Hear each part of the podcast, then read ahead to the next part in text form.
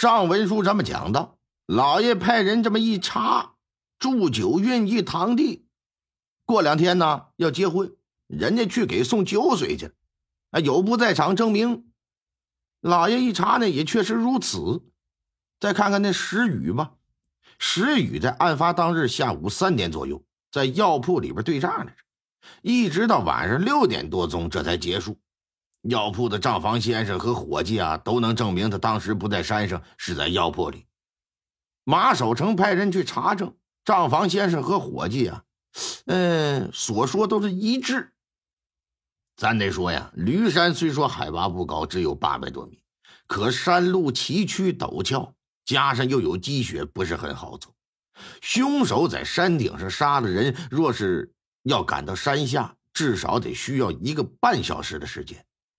这就意味着，要是在四点钟杀的人，到山下的时间应该是五点半，而从山下再回到城里，就算你骑快马，也得需要半个钟头，走路那就更久了。所以说，这么看来，祝九运和石宇是没有作案时间的。那么，难道那凶手是那吴大全打发走祝九运和石宇？老爷再次对吴大全进行了审问，说：“吴大全，崔新华死了，你与他有仇，且案发当日呢，没人能证明你不在场，因此啊，本官现认定你是凶手。你赶紧的，火速招来。”“嗨，大人，我我这我冤呐！我与他有仇是不假，可并没有要到那种你死我活的地步吧？啊？”我真没有杀他，大人，你还请明察呀！吴大全，本官知道你是个什么货色，少在这里狡辩。你要是从实招来，还则罢了；倘若不招，别怪本官对你不客气。不是我这我没杀人，我招什么招啊？我要是真招了，我我这得冤死！住嘴！看来不给你点颜色看看，你这刁民是不会老实啊！来呀，给我杖刑伺候！大人打多少下？老爷伸出一个手指头，啊啊，打打一下呀，一直打。嘿嘿，得嘞，您请好吧。话音未落，这板子就像雨点似的，噼里啪啦开始往这屁股上就开始招呼，打的吴大全是嗷嗷直叫啊！知道的是在打人，不知道还以为是杀狗呢。虽说是惨叫连连，但这家伙这嘴可挺硬。说我吴大全行走江湖几十载，无论什么事儿我干的，我绝对不否认。不是我干的，你打死我我也不招。眼看已经打了几十板子，那屁股都已经开了花了，还是不招。老爷伸手示意说：“别打了，就担心呐，就真一直往下打，能把人给打死。”他这不招。那就只好暂时收监呗，再琢磨琢磨案情吧。莫非凶手不是他？嗨，不管凶手是不是，要找出真正的凶手，还是得有确凿的证据才行。目前所掌握的证据不够，必须得有新的证据。于是，老爷带着东方明和长安这么两个衙役，就出了县衙了。干啥呀？到崔家一左一右去走访。崔家几十年来从来没有搬家，因此附近邻居呢都和他们很熟，很多人都看着崔新华长大的。如今得知他让人杀了，这左邻右舍这些人呢也是唏嘘不已。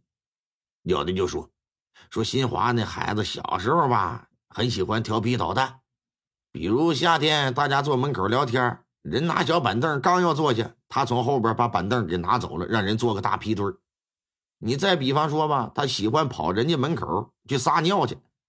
不过虽说是皮了点但孩子这心地啊还是善良的。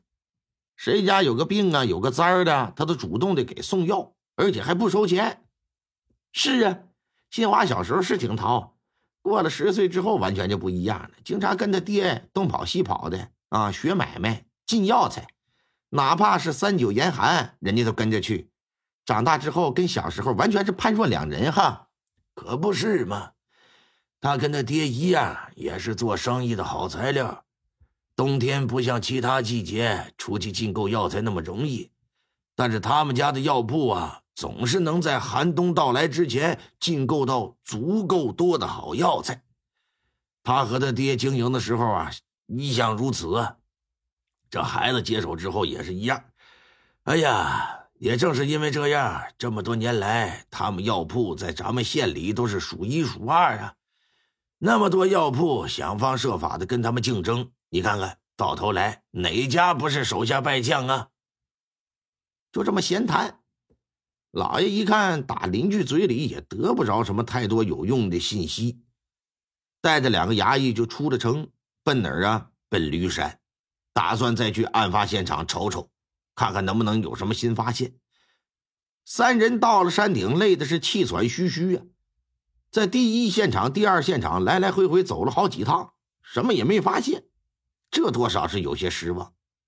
这案子接下来如何侦办呢？心里可就没谱了。来到观天台，放眼一看，尽是白茫茫一片呢，已然让人有心旷神怡之感。只是面对眼前的景色呀，马守成完全没有欣赏的心情，他的脑子已经完全被案件所填满了。这两个衙役站在他的身旁，他们显然没有老爷那么大的压力，不仅神色轻松，脑子里也不琢磨案子的事那东方明啊，一边拿手比划，一边就说：“说你看，咱们站在这里啊，和山脚下山的路口是正对着的。如果要从这儿到山脚下能有一条路，那上山和下山可就是快多了哈。可不是嘛。”这悬崖峭壁的，想要修一条路那是不可能的，但也不是说没办法从这儿直接修到山底下，就是没人修。啊？什么办法？你还能长出一双翅膀呢？嘿，长翅膀那是笑谈。不过我过去听家里老人说，曾经经常上山采药的人，采了药材，为了运输方便，会找一个特别粗实的绳子，然后在悬崖峭壁上啊，找几棵粗壮的大树。再从山脚下找几棵同样的大树，哎，再找了几个大竹篮，把绳子穿过篮子，然后两端分别挂在树上。这采摘的草药装在篮子里，把口封好，往山底下这么一推，像打花车似的，篮子很快就能到山下，要比人背或者是肩扛轻上不少。所以说，有人管这法子叫飞山术。嘿，你别说，你的主意还真挺棒。要是弄个大点的篮子，那装人不是也行吗？当然可以呀，当年也有那么做的。